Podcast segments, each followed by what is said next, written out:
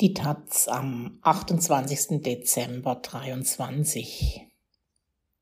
Matchball für die Demokratie. 2024 ist beinahe die Hälfte der Menschheit zu den Urnen gerufen. Längst nicht überall werden es freie Wahlen sein.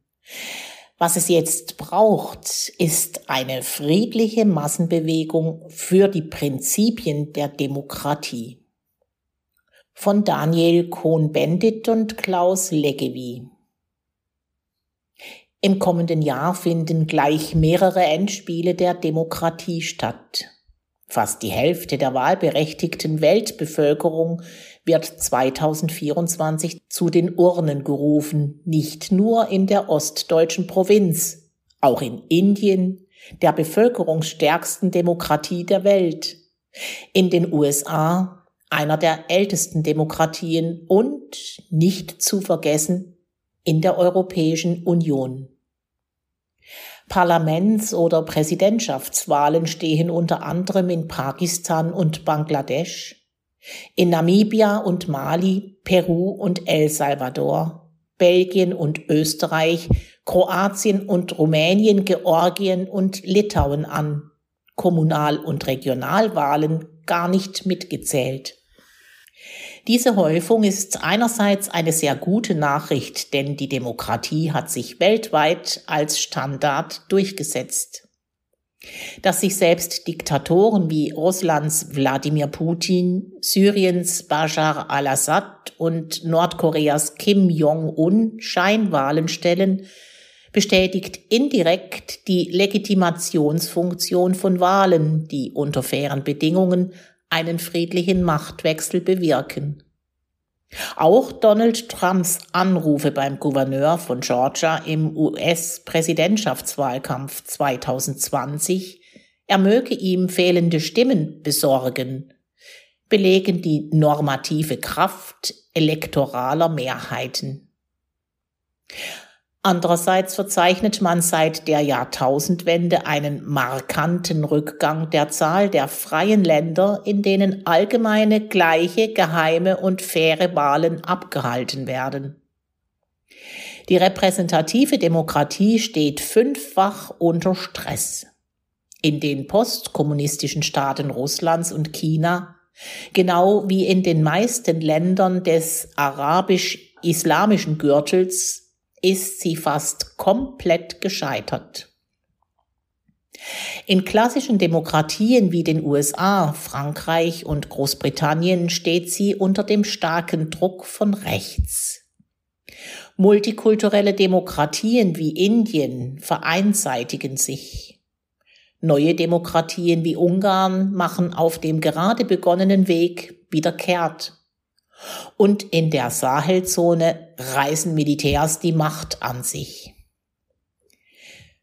Populistische Kritik von rechts und links hat Wahlen abgewertet und Rechtsradikale nutzten sie, um im Fall der Machtübernahme demokratische Werte und Regeln außer Kraft zu setzen. Ungarn hat sich durch Wahlsiege Viktor Orbans Schritt für Schritt in eine legitimierte Zustimmungsautokratie verwandelt. Und im November 2024 droht die erneute Wahl Donald Trumps. Diese Wahl macht einen Unterschied ums Ganze, nicht nur für die USA. Trump hat nicht nur einen Rachefeldzug gegen vergangene und künftige Gegner angekündigt, er will auch die NATO auflösen, die Ukraine teilen, Taiwan aufgeben und die Vereinigten Staaten gegen Menschen und Waren aus dem Ausland einbunkern. Das ist nicht die einzige Wahl, die weltweit ins Gewicht fallen wird im kommenden Jahr. In Indien, derzeit Nummer fünf der Weltwirtschaft, befürchten dortige Oppositionelle und ausländische Beobachter ein Sieg des Premierministers Narendra Modi könnte die prekäre multireligiöse Balance zerstören.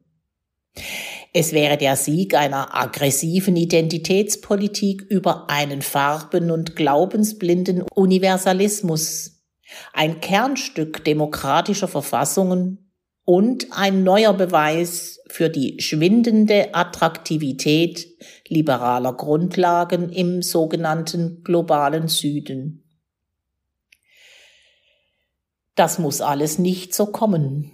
Nicht Joe Biden und Donald Trump, nicht Narendra Modi und erst recht nicht der rechtsextreme AfD-Mann Björn Höcke oder der linke Ministerpräsident von Thüringen Bodo Ramelow entscheiden das Spiel, sondern die Wählerinnen und Wähler haben es in der Hand, ob 2024 ein nur quantitativ außergewöhnliches Wahljahr oder ein Endzeitdrama für die Demokratie wird, wie es der irische Schriftsteller Samuel Beckett in seinem Theaterstück Endzeit verfasst hat.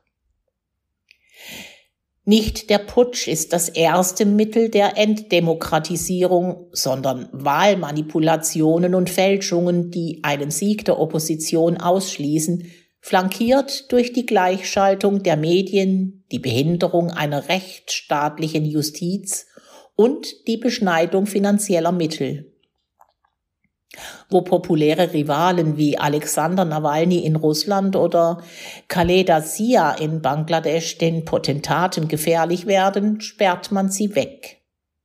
Am Wahlabend ist dann alles nach Plan gelaufen, aber nichts korrekt. Doch das Wahlvolk kann, wie der Ausgang der polnischen Wahl im Oktober dieses Jahres zeigt, autokratische Abwege auch beenden und ganz Unerschrockene geben selbst Russland noch nicht ganz verloren. Da es letztlich auf die Wählerinnen und Wähler ankommt, muss man nicht allein auf den gegnerischen Sturm starren, sondern die eigene Verteidigung stärken und zum Gegenangriff umschalten. Demokratien sind in der Geschichte nicht dem Zangengriff der Extremisten erlegen, auch keiner beiderseits betriebenen Polarisierung der Meinungen und Milieus, sondern dem Einknicken der politischen Mitte. Das war die exemplarische Erfahrung der Weimarer Republik, die gewiss Feinde ganz links und ganz rechts hatte, doch erst durch die Implosion der Mitte zu einer Demokratie ohne Demokraten regredierte. Dass es rechtsradikale Einstellungen, Verhaltensweisen und Organisationen gibt, ist für parlamentarische Demokratien Normalität und an sich kein Problem. Problematisch wird es, wenn die viel zitierte Brandmauer fällt, wenn also formelle Koalitionen geschlossen und informelle Absprachen zwischen den gemäßigten und radikalen Rechten getroffen werden – und wenn sich auf dem Weg dahin Vokabular und Inhalte der rechten Mitte schließlich nur noch nuancenweise von denen der Ultras unterscheiden, so dass gewissermaßen der Schwanz mit dem Hund wackelt und die Wählerschaft dann gleich das Original wählt, wovor moderne Konservative wie Heiner Geisler stets gewarnt haben. Der CDU-Vorsitzende Friedrich Merz hatte versprochen, die AfD zu halbieren.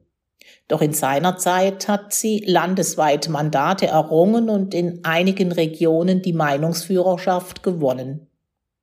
Gleichzeitig haben Merz und CSU-Chef Markus Söder die Grünen zum Hauptgegner erklärt und Migration zum Superthema dramatisiert. Programmatik und Rhetorik der französischen, britischen und österreichischen Konservativen unterscheiden sich kaum noch von der weiter rechts stehenden Konkurrenz. Bei den Make America Great Again Republikanern ist die Fusion weitgehend vollzogen und in vielen europäischen Ländern sind Christdemokraten und traditionelle Konservative auf dem absteigenden Ast. Ihnen ist dringend zu raten, sich nicht weiter auf diese abschüssige Bahn zu begeben. Und Wählern der radikalen Rechten müsste klar werden, dass sie nicht länger Denkzettel austeilen, sondern radikale Kräfte stark machen. Wir wissen, wie Demokratien sterben. Experten besprechen wortreich ihre Schwächen. Doch während die rechten Minderheiten sich weit über ihre reale Stärke hinaus in Szene zu setzen vermögen, kommt die Mobilisierung der Mehrheit nur schwer in Gang. Mutige Richterinnen und Richter und vor allem Frauenbewegungen haben sich quergestellt und eindrucksvolle Massendemonstrationen organisiert. Dass sie in Hongkong, Belarus, Myanmar und andernorts in brutaler Repression endeten, hat sie nicht endgültig kapitulieren lassen. An Beispielen wie dem Wahlsieg der Opposition in Polen muss sich eine wehrhafte Demokratie orientieren, die noch alle Ressourcen ihrer Verteidigung in der Hand hat. Gegen die allgemeine Krisenmüdigkeit und die schrecklichen Vereinfacher müssen sich die nach vorn blickenden Kräfte sammeln, etwa mit einer überparteilichen Parlamentariergruppe in Land- und Bundestagen und im Europaparlament. Vereinte Kräfte, um sich endlich der größten Herausforderung der Demokratie, dem Klimawandel und Artensterben zu widmen. Projekte zur Förderung der Demokratie bleiben oft bei antifaschistischer Nabelschau stehen. Die Stärkung der Demokratie muss, wie etwa Michael Friedmann gerade angesichts eines wieder offen artikulierten Antisemitismus fordert, die Alltagskultur erreichen. Und das heißt, im kontroversen Gespräch mit Kolleginnen, Nachbarn, Freunden.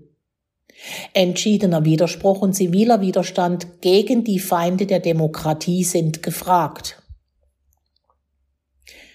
Für 2024 braucht es eine regelrechte Levée en masse, eine friedliche Massenerhebung für die Prinzipien und Prozeduren der Demokratie.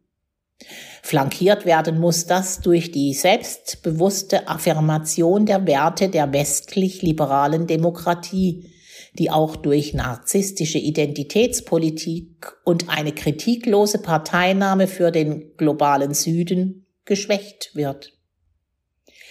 Demokratische Experimente wie wirkungsvolle Bürgerräte und gut dosierte Volksentscheide auf kommunaler Ebene verkleinern den Graben zwischen dem Staatsvolk und den Volksvertretungen.